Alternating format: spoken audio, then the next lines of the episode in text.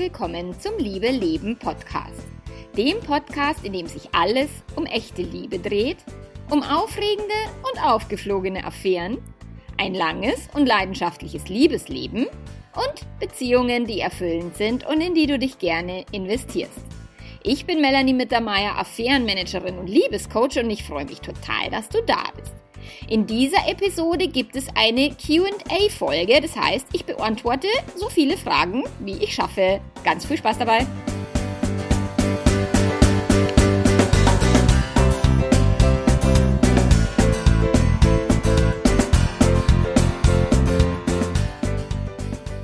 Okay, das ist jetzt die letzte Folge, die ich hier auf Fuerteventura aufzeichne.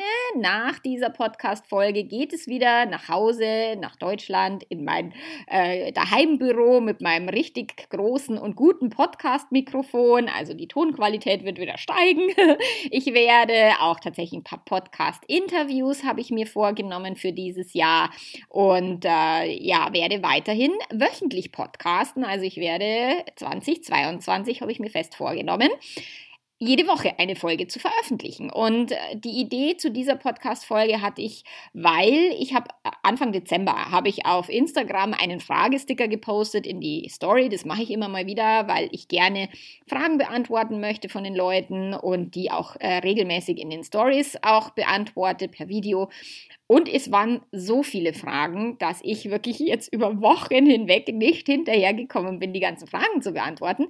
Und deswegen habe ich mir jetzt überlegt, ich mache jetzt meine Podcast-Folge und bündle mal ein paar der Fragen und beantworte sie eben gebündelt hier in diesem Format, so dass ähm, ja, wenn du jetzt irgendein Beziehungsthema hast, dann kann es sein, dass dich das hier auch betrifft, weil ich eben jetzt wirklich die ganz verschiedenen Themen mir rausgesucht habe und äh, das wird jetzt eine spannende Folge.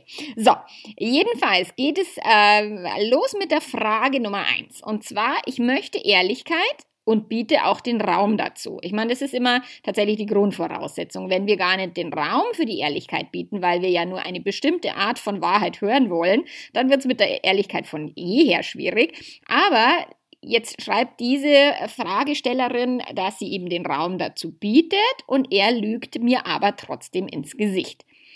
Und das hängt halt davon ab, also Ehrlichkeit, klar kannst du den Raum bieten, aber es hängt auch, also da hängen ja zwei Menschen dran, es hängt ja auch davon ab, dass die andere Person mutig genug ist und ähm, die Konsequenzen auch tragen kann und will, wenn sie ehrlich ist. Und tatsächlich ein ehrliches Leben zu führen und grundsätzlich auch mit dem Partner sehr offen sich zu unterhalten, eine offene Kommunikation zu gestalten, ist erstmal anspruchsvoll. Und das ist, selbst wenn es keine schlimmen Konsequenzen drohen würde. Ich habe ganz oft, dass meine Kunden oder Kundinnen sagen, na ja, aber ich hätte ihm oder ihr doch nicht den Kopf runtergerissen und er weiß doch und sie, dass äh, wir alles besprechen können. Und trotzdem hängt es davon ab, wie die andere Person über diese bestimmten Wahrheiten denkt und ob diese andere Person ja, ehrlich zu sich selbst ist. Das ist mal das Erste, ob sie wirklich sich selber klar ist, was sie da denkt, was sie fühlt, was sie tut und sich selber das eingestehen mag und ob es dann auch, ob die Person dann auch in der Lage ist, diese Art von Ehrlichkeit dann auch an den Partner oder die Partnerin weiterzugeben. Und das hängt ganz viel da, damit äh, zusammen, dass Menschen Angst haben vor den Konsequenzen oder dass Menschen auch in der Kindheit, im Elternhaus, in der Ursprungsfamilie gelernt haben, dass tatsächlich Ehrlichkeit Öffentlichkeit nicht immer die beste Idee war, weil sie eins auf die Rübe bekommen haben für Offenheit, für Ehrlichkeit oder auch im Schulbetrieb. Ich meine, mein Lieblingsbeispiel ist immer, der, der Lehrer war zufrieden, wenn der Hund die Hausaufgaben gefressen hat, obwohl es gar nicht gestimmt hat. Also wenn man, wenn, wenn man jetzt gesagt hätte, naja, ich war im Freibad und hat einfach keinen Bock, das war halt in der Schule nicht sehr angesehen, die wirkliche Wahrheit zu erzählen, weil die war nicht anerkannt.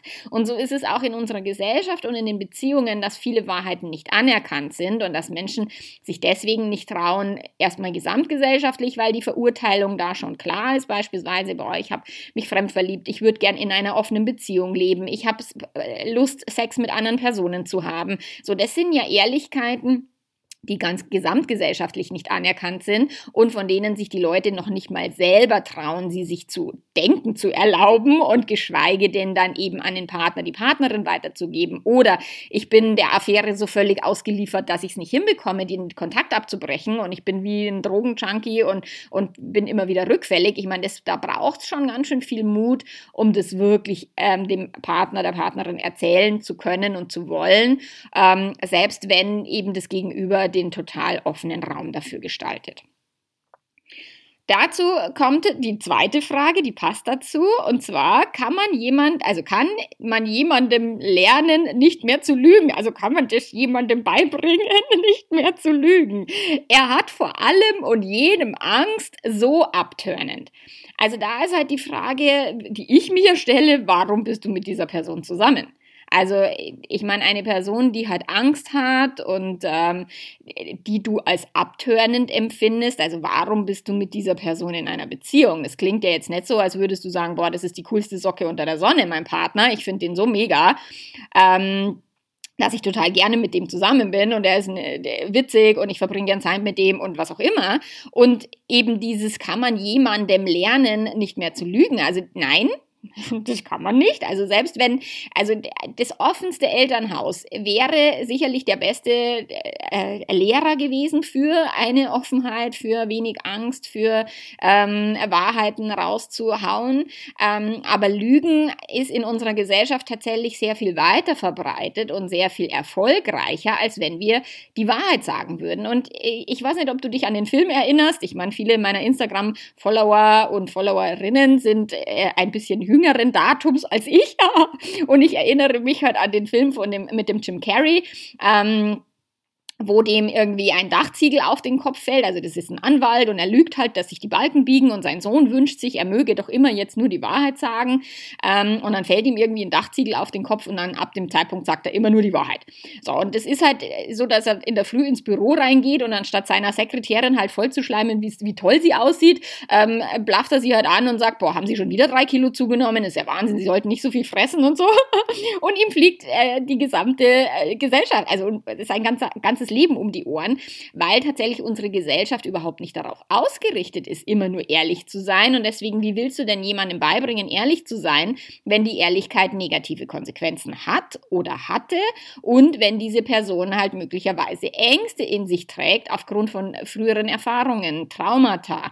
Es ist, wir denken immer, wir, wir wüssten, wie es richtig wäre und wie sich Menschen verhalten sollten, aber wir haben no fucking idea, wie diese Menschen aufgewachsen sind, wie diese Menschen, welche welche Erfahrungen die gemacht haben, welche ähm, Dinge sie auf den Dates gekriegt haben für was auch immer und äh, Menschen halt nicht in der Lage sind, so ehrlich zu sein, wie du das vielleicht gerne möchtest. Und außerdem ist auch keine Person auf diesem Planeten, um dir recht zu sein und um dir zu gefallen und dass du ähm, sagst, ah ja, so soll die Person sein und so hat der sich gefälligst zu verhalten, damit er mir in den Kram passt. Also das ist halt schon sehr vermessen und da würde ich dir eher raten zu überlegen ob das wirklich die Person ist, mit der du in einer Beziehung sein möchtest und ob du nicht lieber äh, schauen möchtest, anstatt diese Person verändern zu wollen, dass du sagst, entweder liebst du ihn so, wie er ist, oder du sie, sie, schaust dich halt nicht jemanden um, von dem du dann denkst, dass diese Person sehr viel ehrlicher wäre.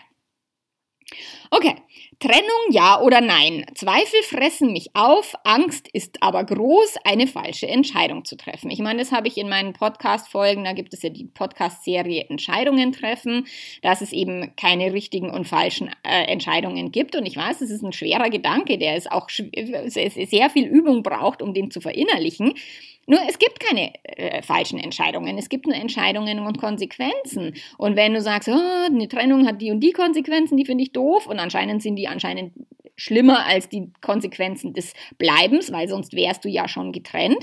So, dadurch denkst du dir halt, okay, die Konsequenzen will ich nicht haben, also trenne ich mich erstmal nicht. Und je klarer du dir das machst, warum du in dieser Beziehung bleibst, warum du dich nicht trennst, aber auch dir gegenteilig, also gegensätzlich aufschreibst, warum du dich denn trennen würdest wollen, dass du dir wirklich erstmal ganz, ganz, ganz klar vor Augen führst und wirklich so eine Pro-Kontra-Liste machst. Was spricht für eine Trennung? Was spricht gegen eine Trennung? Welche Ängste sind da im Spiel? Und die Ängste dann auch wirklich konkret dir anzuschauen. Und da gibt es eben diesen großartigen TED-Talk von dem Tim Ferriss. Ich verlinke den in den Show Notes, ähm, dass du dir immer die Ängste anguckst. Also was kann schlimmstenfalls was passieren, was kann ich tun, dass es nicht passiert und was kann ich tun, wenn es passieren, passiert sein sollte, damit du deinem Gehirn eben einen Plan entgegensetzt, gegen diese Ängste auch was entgegensetzen zu können und dich nicht nur vor lauter Ängsten irgendwie, weil, was du, das Gehirn sagt immer, bleib in der Höhle, da ist es sicher, das kennst du schon, das passt schon, obwohl du da vielleicht nicht glücklich bist oder obwohl das nicht die Beziehung ist, die du führen möchtest. Aber dein Gehirn sagt, hey, alles da draußen wissen wir nicht, vielleicht wird es noch schlimmer und, und keine Ahnung. Und das Gehirn redet einem immer irgendeinen Blödsinn ein und einen bleib safe, spar Energie und, und mach dich nicht auf den Weg, äh, so. Ähm, aber darauf halt zu hören, ich meine, das Steinzeitgehirn hat gar kein Interesse daran, glücklich zu sein. Das Steinzeitgehirn will nur überleben. Und wenn wir auf diese Ängste hören, dann haben wir halt nur diesen Überlebensmodus am Start, aber eben keinen, ich will ein erfülltes, glückliches Leben führen mit Möglichkeiten, die mir vielleicht jetzt noch, noch nicht mal bewusst sind, die ich habe. Und wir haben halt die Möglichkeiten, also wir leben in einer Generation, wo wir die Wahl haben, uns zu trennen, wo wir die Wahl haben, zu bleiben, wo wir die Wahl haben, eine Affäre zu verzeihen sein eine offene Beziehung zu führen. Ich meine, wir haben so viele Möglichkeiten und unser Gehirn will uns aber immer wieder zurück in die, Höhle, in die Höhle schicken und sagen, ja, mach dich mal nicht so, äh, bluster dich mal nicht so auf, wer bist denn du schon und überhaupt ist es da draußen saugefährlich. Also lass dir das nicht von deinem Gehirn ein, ein, erzählen. So, und da passt auch die nächste Frage dazu. Ich möchte mich von meinem Mann trennen, schaffe es aber nicht. Also da ist ja die Entscheidung schon gefallen, dass du dich trennen möchtest. Und da darfst du dir halt auch angucken, warum schaffst du es nicht. Ich habe eine ganze Serie zum Thema Trennung gemacht, Trennung mit Kindern, Trennung mit dem Umfeld. Ich, es sind immer dieselben Gedanken, es sind immer dieselben Ängste, die ich höre, Tag für Tag, wenn Menschen sagen, oh, ich schaffe es nicht, mich zu trennen, dann hängt es immer mit, es hängt immer zusammen mit den Finanzen Finanzen. Es hängt immer damit zusammen, dass die Kinder vielleicht Schaden nehmen würden, dass die Kinder doch eine heile Familie haben sollten, wo ich immer sage, okay, welche Familie bitte schön ist wirklich heil? Also wie definieren wir heil? Nur, dass sie quasi nach außen hin heil ausschaut oder was?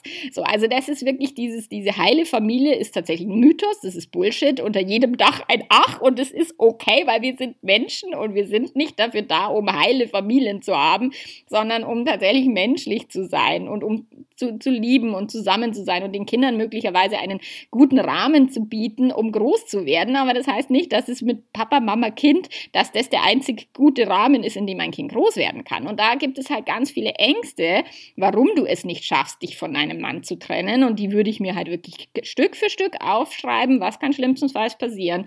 Und dann für jede dieser Angst einen präventiven Gedanken fassen, was kann ich tun, damit es nicht passiert. Aber das möglicherweise kannst du es halt nicht ähm, verhindern, beispielsweise, dass deine Kinder in der Schule abfallen oder ähm, sehr traurig sind oder was auch immer oder dass die, das finanziell enger wird und so weiter. Das kannst du möglicherweise nicht verhindern, aber du kannst dir dann einen Plan machen, was mache ich denn, wenn es dann so weit gekommen ist. Also wenn es passiert sollte, das, was mein Gehirn mir gerade ein, einredet, als, oh Gott, du fällst tot um, lebst dann nur noch unter der Brücke im Winter und es ist alles ganz schlimm und deine Kinder landen in der Psychiatrie Psychiatrie. Das ist das, was das Gehirn tut. Aber darauf willst du nicht hören, sondern du willst wirklich überlegen, okay, warum will ich mich trennen? Und deine Gründe sind ja anscheinend schon ziemlich groß und deswegen müssen die Gründe größer sein als deine Ängste, beziehungsweise der Mut muss stärker sein als die Angst, damit du es schaffst. Okay, die nächste Frage. Auch da geht es viel um Zweifel. Und zwar, kann man sich je sicher sein, den richtigen Partner gefunden zu haben? Ich meine, da ist ja schon allein das Konzept des richtigen Partners. Was genau ist denn ein richtiger Partner? Also was steckt denn da dahinter? Gibt es den richtigen Partner? Und ist es unter 7,8 Milliarden Menschen genau eine Person oder was? Also, wie definierst du richtig? Woran würdest du denn erkennen, dass es der richtige Partner ist? Welche Attribute müsste denn diese Person haben, um bei dir als richtig quasi durchzugehen? Ist diese Person auf diesem Planeten, um der richtige Partner für dich zu sein? Und da ist tatsächlich dieses Konzept von the one and only. Es gibt den einen richtigen, es gibt die eine richtige und dann bist du glücklich für immer bis ans Ende deiner Tage und das ist Bullshit. Es gibt es nicht. Es gibt nicht den richtigen, es gibt nicht die richtige. Ich vermute, bei den, bei den Zahlen, also bei, den, bei der Menschheitszahl, ist für jeden von uns im, im gleichsprachigen Raum möglicherweise, aber ich habe auch tatsächlich, ich betreue auch Paare, die sind interkulturell, die unterhalten sich auf Englisch, weil sie nicht dieselbe Sprache sprechen. Also wenn du da auch offen bist, dann äh, erweitert sich der Raum der möglicherweise passenden PartnerInnen mal sehr stark. Also das heißt, ich, ich vermute, dass für jede Person von uns, dass äh, möglicherweise 10.000 oder 100.000 passende Menschen irgendwo da draußen auf diesem Planeten rumwandeln würden, mit denen wir es schaffen würden, eine erfüllende Beziehung zu, zu führen und zu leben. Und klar geht es dann auch um, um chemische Zusammenhänge, dass wir uns verlieben und so weiter. Aber am Ende ist, wenn es über diese Verliebtheitsphase hinausgeht, dann geht es wirklich darum, wie mache ich eine Beziehung so, dass sie für mich richtig ist. Mit welchen Gedanken und welchen Gefühlen und welchen Handlungen pflege ich diese Beziehung und diese Partnerschaft, sodass sie für mich in dieser aktuellen Lebensphase richtig ist. Und wenn du für dich definierst, das ist genau der richtige Partner und ich weiß, dass das eine coole Socke ist und ich habe Bock mit dem Zeit zu verbringen und mit dem alt zu werden, dann ist es aktuell der richtige Partner. Und das heißt aber nicht, dass der sich nicht neu orientieren könnte, sich fremd verlieben, nach Timbuktu auswandern oder was auch immer. Also das heißt, es gibt nicht diese totale Sicherheit, also dieses je sicher sein, ähm, dass es der richtige Partner ist. Du definierst, ob es der richtige Partner ist. Du entscheidest, ob es der richtige Partner für dich ist. Ähm, und wenn du daran zweifelst, dann würde ich gucken, woher kommen die Zweifel? Was sind es für Gedanken? Sind die Gedanken wirklich wahr? Äh, redet mir mein Gehirn da irgendeinen Bullshit ein? So, also da würde ich mal genauer hingucken. Und tatsächlich kannst du nicht an einem Tag X wissen, ob der Partner in 20 Jahren noch der richtige ist. Also das ist, an meinem Hochzeitstag dachte ich mir, ach du Scheiße, was, was mache ich denn jetzt hier? Okay, was, wie gehe ich denn jetzt davon aus, dass ich das in 20 Jahren immer noch will? Ich meine, jetzt bin ich 20 Jahre später und finde es mega, aber das wusste ich natürlich damals noch nicht. Und das kann niemand wissen, weil wir haben keine Glaskugel, wir können nicht in die Zukunft gucken. Und das ist doch auch das Spannende am Leben, dass wir eben nicht wissen, was kommt, dass wir nicht wissen, wann kommt der Heiratsantrag und wann kriegen wir das Kind und wann äh, haben wir die erste Krise und wann haben wir die überwunden und so. Das ist ja, ich meine, da wäre das Leben schön langweilig. So, deswegen darfst du wirklich dich öffnen für das Mysterium, was Leben bedeutet, dass wir eben nicht immer sicher sein. Wo, wofür ist denn diese Sicherheit auch? Also warum denken wir denn, dass mit Sicherheit alles so viel besser wäre? Ich meine, mit Sicherheit, mit Sicherheit schläft es mit der Sicherheit ein bisschen die Lebendigkeit ein. Also dieses, je mehr Sicherheit wir haben wollen, desto weniger öffnen wir uns halt fürs Abenteuer. Und es gibt Menschen, die haben mehr Bedürfnis nach Sicherheit als andere und andere, die haben mehr Bedürfnis nach Abenteuer, aber wir haben alle in uns paradoxe Bedürfnisse. Und deswegen darfst du dir da wirklich überlegen, okay, warum ist es denn so wichtig, dass das der Partner ist und ist es denn der richtige und denkst du denn, dass es überhaupt diesen einen gibt und, und, und, und. Genau. So, nächste Frage. Ich habe meinen Freund betrogen und habe aktuell kein schlechtes Gewissen. Ist dies okay? Weil ich könnte mich ja immer so wegschmeißen über solche Fragen, weil ich meine, auch wenn ich jetzt sage, freilich ist es okay, äh, hilft dir das dann? Also brauchst du von mir die Absolution äh, über deine Gefühle. Und da ist wirklich dieses, warum misstrauen wir unseren eigenen Gefühlen so sehr? Warum denken wir, wir müssten andere Gefühle fühlen, als wir sie fühlen?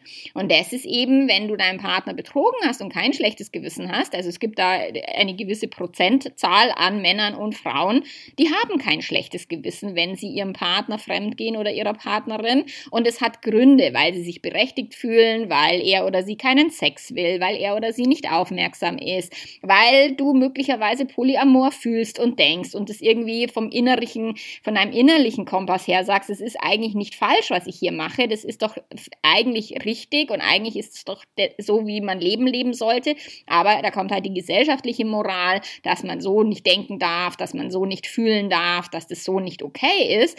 Also fremdgehen und kein schlechtes Gewissen zu haben. Ich habe da einen ganzen Blogartikel drüber geschrieben und den habe ich damals auch noch in, in der Huffington Post veröffentlicht. da haben die Leute ordentlich auf mich draufgehauen. Hey. Da, äh, da, das war eben dieses, wenn du schon fremd gehst, dann bitte äh, wenigstens ohne schlechtes Gewissen, weil ich meine, was macht das für einen Sinn?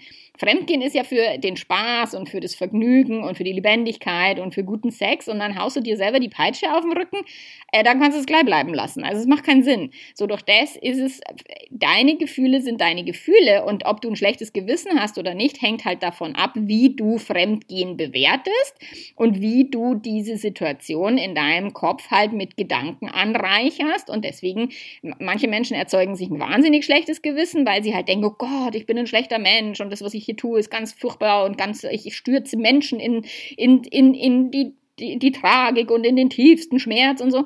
Und andere, die sind da total tiefenentspannt und denken, hey, wo, was ist denn das für ein Thema? Warum habt ihr da alle so einen Stress mit? Und gerade wenn Menschen vielleicht auch in einem offenen Elternhaus aufgewachsen sind und sich dann eben in so einer streng monogamen Welt wiederfinden, die tun sich halt wahnsinnig schwer, sich in dieses Monogamie äh, und patriarchalische System reinzupressen, weil sie da halt überhaupt gar nicht reinpassen. Und sie fühlen, dass sie da nicht reinpassen und denken dann, sie sollten moralisch sich anders fühlen, als sie sich fühlen. Also wenn du dich gut fühlst und wenn du gute Gefühle hast, würde ich sagen, go for it. Es ist, da, da, da spricht nichts dagegen. Und wenn es auffliegen sollte und dein Partner, deine Partnerin halt irgendwie Schmerz empfindet und so weiter, dann kannst du dich dann um diese Gefühle kümmern, wenn es soweit ist. Aber letzten Endes erstmal zu sagen, ich habe das jetzt gemacht, das hat mir gut getan, das hat aus vielen diversen Gründen zu mir und, und meiner Einstellung gepasst.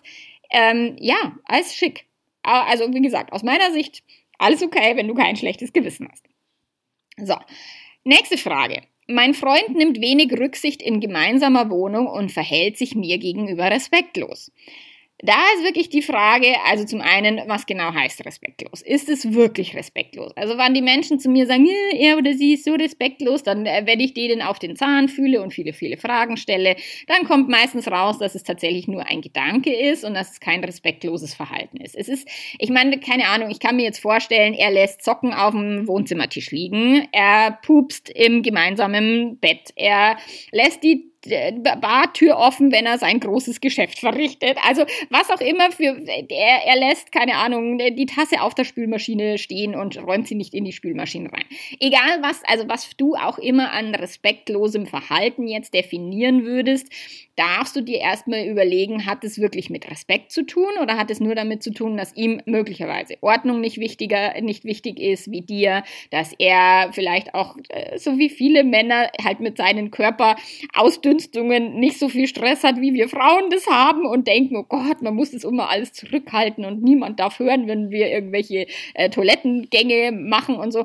Also da ist wirklich, das darfst du genauer hinterfragen was genau ist respektlos? Du wirst ihn nicht ändern, also das steht außer Frage.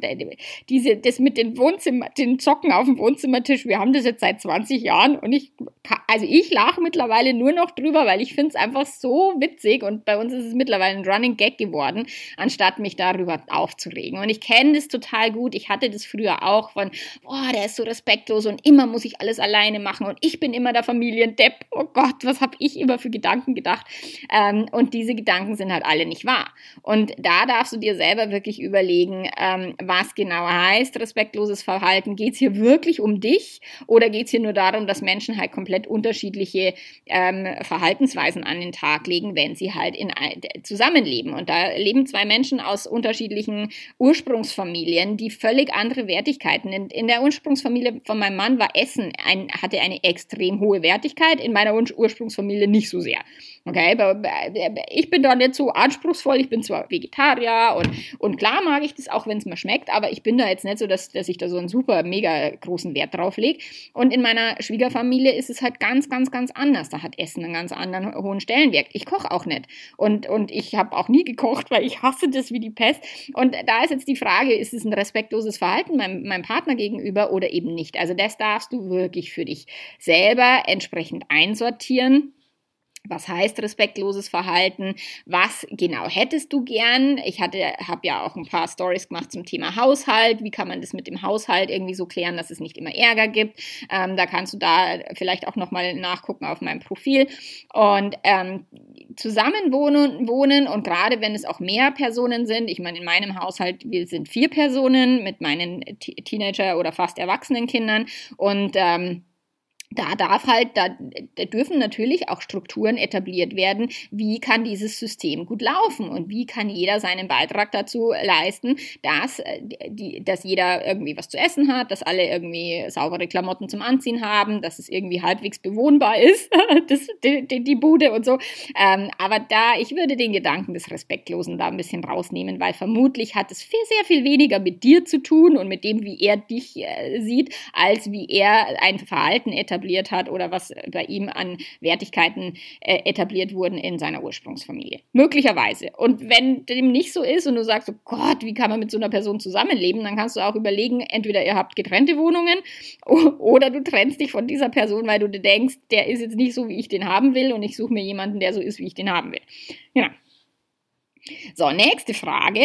Wir waren bei der Beratungsstelle und irgendwie hat sich noch nichts geändert. Geduld? Fragezeichen.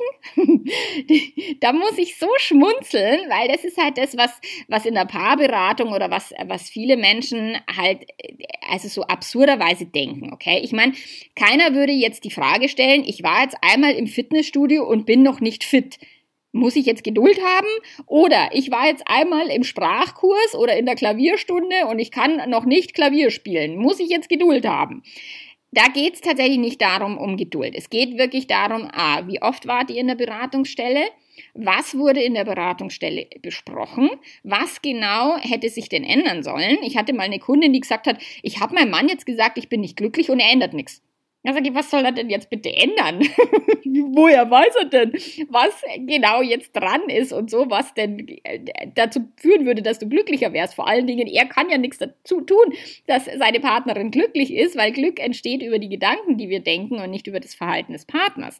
So, doch das darfst du dir wirklich hier genauer überlegen. Also, wie oft wart ihr in der Beratungsstelle? Was genau habt ihr dort erarbeitet? Und ich weiß, dass halt ganz oft in Beratungen, wenn erarbeitet wird, naja, er muss jetzt auf deine Bedürfnisse Bedürfnisse achten und er muss, du, ihr müsst euch nur gegenseitig eure Bedürfnisse erzählen und dann müsst ihr die halt gegenseitig erfüllen. Das funktioniert halt nicht. Wenn es kein Want-Match ist und wenn nicht jeder sagt, oh, du hast die Bedürfnisse mega, ich bin total begeistert, diese zu erfüllen. Beispielsweise mein Mann bringt mir jeden Morgen Kaffee ans Bett. Er mag das, er steht gerne früher auf als ich, ich bin der Morgenmuffel, er bringt mir Kaffee ans Bett, er freut sich, ich freue mich. Totales Want-Match. Würde er jetzt sagen, in der Paarberatung, ich will aber auch, dass du jeden zweiten Tag mir Kaffee ans Bett bringst und da, dann würden wir sagen, okay, ja, dann mache ich das halt. Ich glaube, nach dem vierten Tag würde ich schon im Quadrat kotzen und denken, boah, was für ein Scheiß. ich habe da keinen Bock. Okay. Es ist kein Want-Match. Und deswegen dürft ihr euch wirklich erstmal überlegen, also wie oft geht ihr zur Beratung und es kann eben sein, je nachdem, nach Schwere der Beziehungskrise und so, dann kann es schon sein, dass du da jede Woche hingehen musst für ein paar Monate. Und ich habe Kunden, die sind eine Stunde in meinem Coaching oder in meiner Beratung und wissen dann halt, was zu tun ist. Aber sie wissen halt, was sie selber tun wollen und sollen, wo es hingehen soll. Und wenn es in die Paarberatung geht, da mache ich tatsächlich gar keine Einzelstunden mehr, weil das Bullshit ist. Also einmal dahin zu gehen, das ist wirklich wie, ich gehe am 1. Januar ins Fitnessstudio und erwarte dann, dass ich den Rest des Jahres schön und schlank und fit bin. Das wird nicht funktionieren. Eine Beziehung, und ich vergleiche das immer wie so ein, so ein Garten Garten, okay? Es ist ja Gartenpflege. Und, und äh, du willst den Garten, also A, musst du dir erstmal die Pflänzchen suchen, die du dort pflanzen willst. Und es sind im Idealfall gute Gedanken über dich selbst, gute Gedanken über deinen Partner oder deine Partnerin, gute Gedanken darüber, was du denkst, dass dein Partner denkt, deine Partnerin. So, also das sind die Pflanzen, die du aussuchst, die du dann auch einpflanzt, wo du eine gute Erde wählst, dass du die auch immer wieder pflegst, gießt, Unkraut zupfst und so weiter. Also auch ein Garten ist ja nicht, dass du da einmal sagst, oh, jetzt mache ich den Garten schick oder lass irgendwie einen Gärtner kommen und für den Rest des Jahres muss ich nichts mehr tun so funktioniert es halt nicht mit den Beziehungen, sondern du darfst in die Pflege gehen und immer und immer wieder diese Beziehungspflege auch immer wieder gemeinsame Gespräche führen, auch unangenehme Gespräche, um zu gucken, okay, was muss sich denn genau ändern? Warum? Ist jeder von euch dazu wirklich in der Lage oder hat auch jeder von euch wirklich Bock, das zu ändern, was da besprochen worden ist? Ähm, und wie geht es mit der Umsetzung? Und wenn wir ein neues Verhaltensmuster eintrainieren wollen, der, der so die, die, die Forschung sagt, es dauert im Schnitt um die 66 Tage, bis wir eine neue, ein, ein, ein neues Muster etabliert haben oder eine neue Gewohnheit etabliert haben oder auch eine Gewohnheit abgelegt haben, die wir blöd finden. Ähm, manche Leute brauchen deutlich länger, andere äh, kürzer, aber so mindestens 21 Tage ist so, was das Gehirn braucht, um sich eben umzustellen. So, da ist halt die Frage, wie lange ist es auch her, dass ihr ihr da wart und wie aktiv ändert ihr die Sachen, die ihr dort besprochen haben. Das wäre jetzt so die Fragen, die ich mir stelle und tatsächlich ist Beratung, ich meine, manchmal ändert sich in, in einer Stunde eine ganze Welt, weil sich ein bestimmter Glaubenssatz komplett zerbröselt, umdreht, in einen positiven Glaubenssatz verändert wird. So, und dann ändert eine Stunde alles. Okay, es kann manchmal ein Satz, ich habe manchmal Vorträge gehalten, wo die Leute danach zu mir gekommen sind und, und, gesagt haben, boah, dieser eine Satz, den du gesagt hast, der hat mich komplett umgedreht und ich habe mein Leben verändert. Und das geht mir auch so, wenn ich im Coaching bin und ich bin tatsächlich regelmäßig im Coaching und ich buche mir auch immer wieder, also ich buche mir halt sechs Monate Coachings oder bin auch in einem dauerhaften Membership, wo ich immer und immer wieder meine neuen Gedanken pflege und immer wieder meine neuen Glaubenssätze trainiere und übe. Und das ist nicht mit einmal getan. Und deswegen habe ich auch ein Membership aufgesetzt für die, die sagen, boah, ich kann ja nicht immer so viel Geld bei dir lassen, wo ich sage, ja, das verstehe ich, aber du kannst ins Membership kommen und da kannst du regelmäßig deine Gedanken trainieren ähm, für relativ kleines Geld. Und das ist wie halt im Fitnessstudio. Du zahlst einen gewissen Beitrag, aber du musst hingehen und du musst halt trainieren, weil ansonsten wird sich nichts ändern. Okay, das waren jetzt acht Fragen in einer halben Stunde. Ich denke, dabei belasse ich es jetzt. Den Rest werde ich hier noch weiterhin in meinen Instagram Stories beantworten. Und wenn ich dann irgendwann mit der Frageliste durch bin, dann wird es auch mal wieder einen neuen Fragesticker geben. Und dann wird es auch, wenn dir dieses Podcast-Format gefällt und so, kannst du mir ja gerne schreiben oder mir auch auf Instagram irgendwie mal sagen. Ich habe ich hab vorher eine Umfrage ge gestartet, so wer möchte denn gern eine Podcast-QA-Folge? Und 90 Prozent haben gesagt, will ich. Und 10% haben gesagt, äh, nö, lass gut sein. Ähm, und die 90% haben jetzt gewonnen. Diese Podcast-Folge ist jetzt im Kasten. Also ich denke, dieses Format wird es immer mal wieder geben. Und ähm, ja, ich wünsche dir eine gute Zeit. Wir hören uns nächste Woche wieder aus Deutschland dann. Und bis dahin, mach's ganz, ganz gut und alles Liebe dir. Ciao, ciao.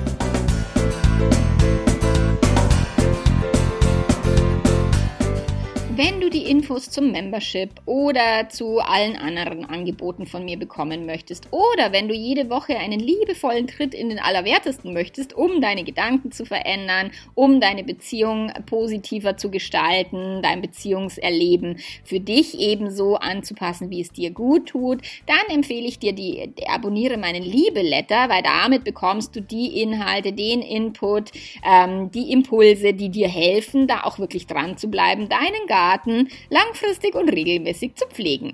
Und wir hören uns nächste Woche wieder. Bis dahin, mach's ganz, ganz gut. Ciao, ciao.